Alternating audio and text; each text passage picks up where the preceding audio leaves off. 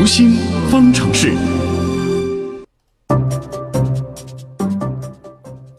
近日啊，河南一名女大学生在宿舍看恐怖视频的时候，突然精神恍惚，大喊大叫，把室友们都给吓坏了。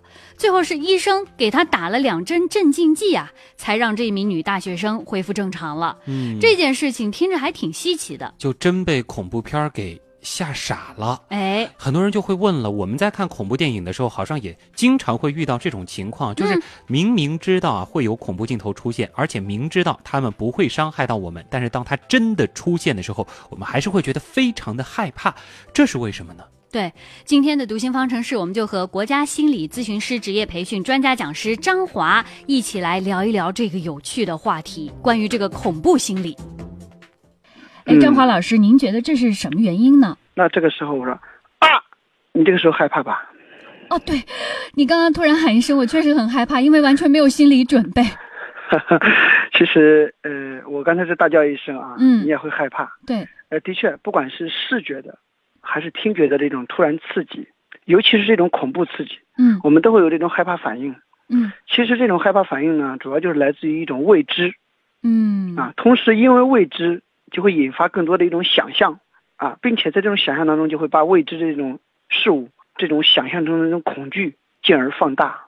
哦，那比如说，你去看那个恐怖片儿，哦看到一个人，他头发遮面，嗯这时候你就会产生想象，并出现这种无比恐惧的心理，把这个嗯想象就放大了。对，这不是很多年前当时特别火的一部日本的惊悚片，叫《午夜凶铃》，对吧？我相信可能很多朋友都看过那部日本的惊悚片。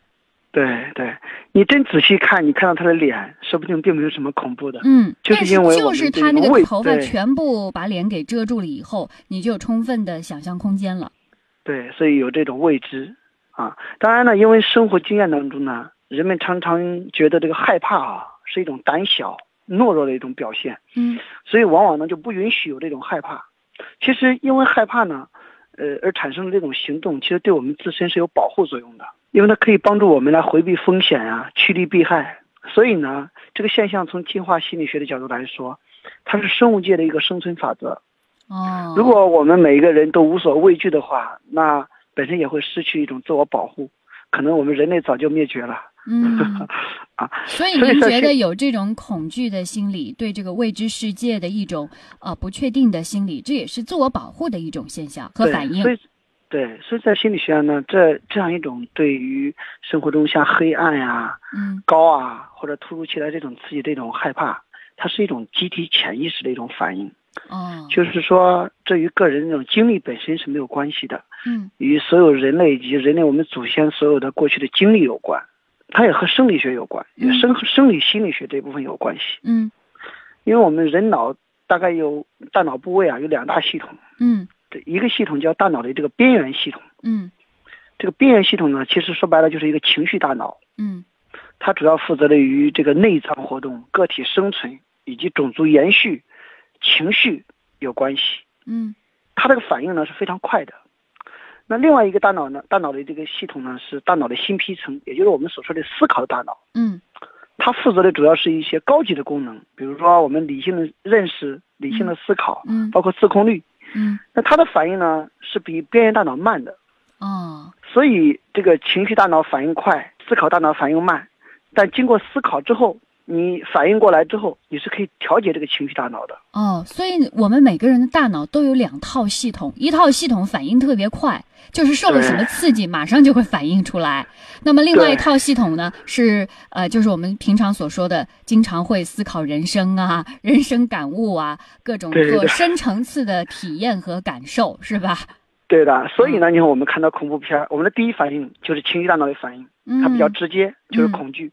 其实有时候静下心来之后，理性大脑可能会告诉你，没事儿啊，嗯，可能会好一些。对啊，这个电影电视拍的都是假的呀，对啊，是吧但？是这里面需要说明的是，这个害怕啊，正常归正常，但这种害怕和恐惧过度了之后，也有可能就有它的特殊性了。嗯，另外，其实除了看恐怖片之外呢，我们在平时生活中也有类似的相关的恐怖的体验。你比如说去蹦极，或者玩疯狂极速过山车，哎，或者是那死亡跳楼机啊，都有一种非常直观的体验，就是濒临死亡的感觉。确实是因为我本人是玩过的。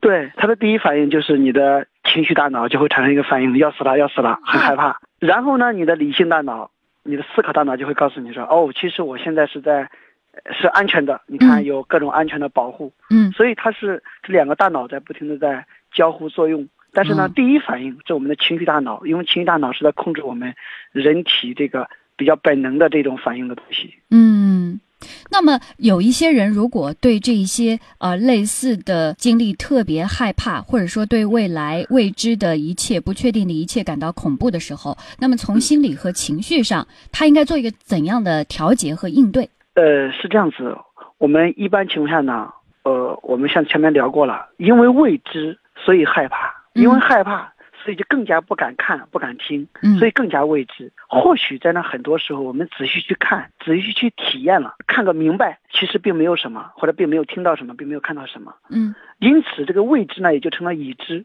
已知就不再让你有这个想象的空间，可能嗯反而就不再有问题。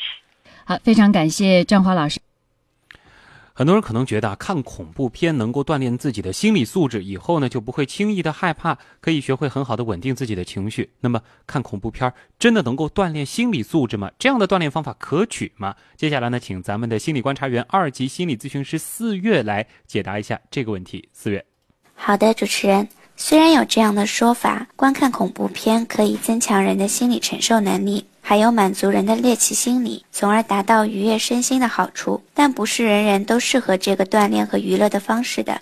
每个人的经历背景不同，有的人觉得并不可怕，还有的人看完会留下心理阴影，甚至可能因为惊恐过度造成心脏和大脑功能的紊乱。对于身体健康的人来说，或许这只是短暂的不适，但对于有心脑血管疾病的人，或者平日情绪就容易激动的人，还是有风险的。另外，对于心理素质不稳定的，尤其是青少年，他们的身心还未发育成熟，对某些事情分不清真假，很容易被影片描写的情节所迷惑和误导，造成长期的负面影响。有的甚至可能会产生严重的行为障碍。所以，有些心理学家还是认为，看恐怖片的坏处要大于好处。好的，感谢四月。以上就是读心方程式。